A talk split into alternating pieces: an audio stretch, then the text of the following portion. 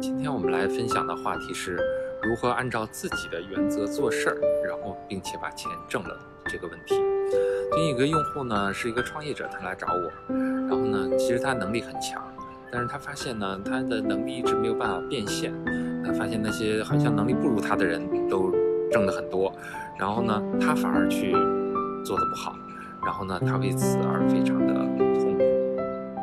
其实不少的职场的人士经常来找我咨询的话题也是如此，就是好像看起来那些能力不如他的人在踏踏实实的挣钱，而且挣的比他多，然后呢，他非常的努力，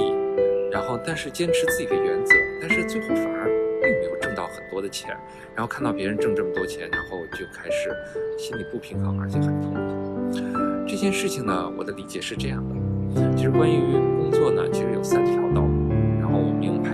做一个比较，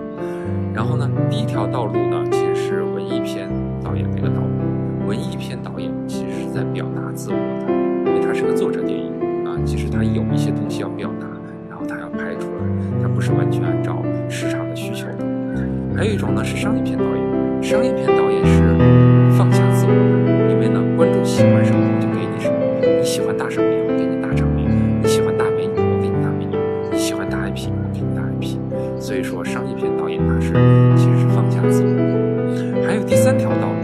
其实就是很多导演一直想追求，但是少有人能走通的路，其实就是能同时驾驭商业片和文艺片，既能表达自我，又能得到高票房的这样的电影。其实你来看，只有极少数的导演能做到这一点，像李安啊、斯皮尔伯格呀之类的。但是其实你来看李安，他拍的第一部片子是《邪》，其实是偏文艺片的。然后呢，但第二部片子呢，其实是《绿巨人》，《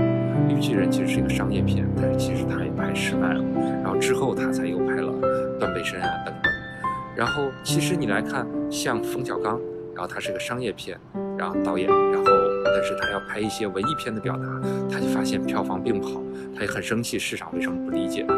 然后姜文这种顶级的导演，然后他拍的片子其实是非常的作者电影的，但是你会发现很多的片子票房并不好。所以说，回到我们这个职场上的这样的一个话题，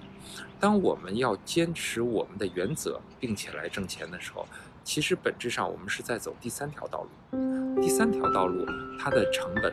然后呢，它的代价，然后呢，它的成功概率，就是和前两条道路都不一样。文艺片导演，你可以君子固穷，你只要表达自我就好了，然后找到那些能理解的你的人，然后来理解你就好了。而商业片导演呢，也不用担心别人说他没追求，因为他做的就是迎合消费者。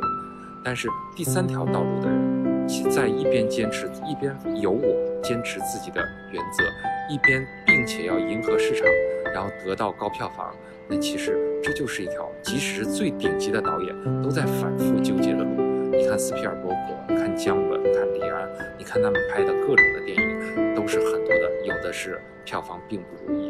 然后有些东西其实他也没有做到这样的一种最佳平衡。所以说，回到我们自己身上，在这件事情我也走了很多的弯路。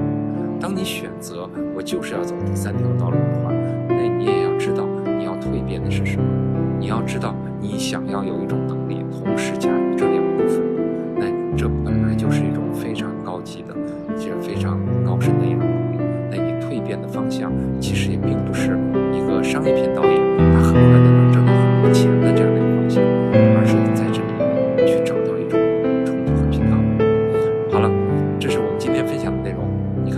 在晨跑